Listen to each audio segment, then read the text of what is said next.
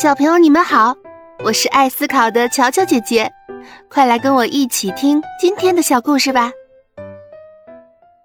乌云宝宝，乌云宝宝披着一件乌黑的衣裳，他们不停地和风婆婆捉迷藏，一会儿变成小兔子，一会儿变成小烈马，一会儿变成小绵羊。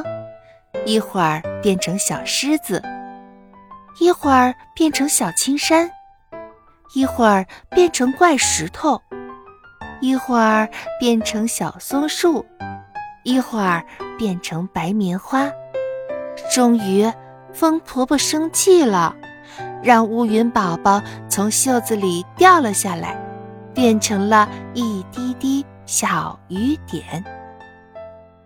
好啦。今天的小故事就讲到这儿了，下个故事见！